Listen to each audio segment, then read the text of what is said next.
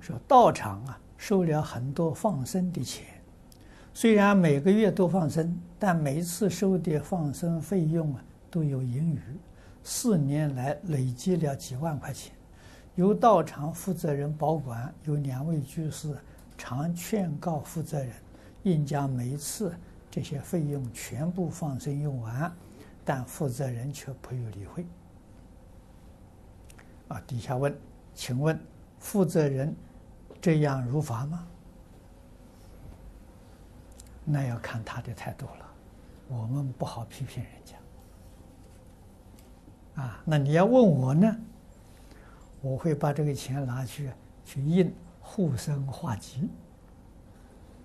啊，劝人不杀生，啊，劝人素食，啊。用这个来做这个，也很好。哎，实在讲，现在放生也有很多的麻烦，为什么呢？造成环境污染。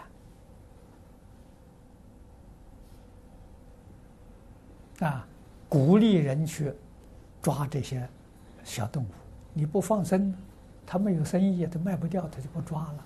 因为你放生，他大量去抓。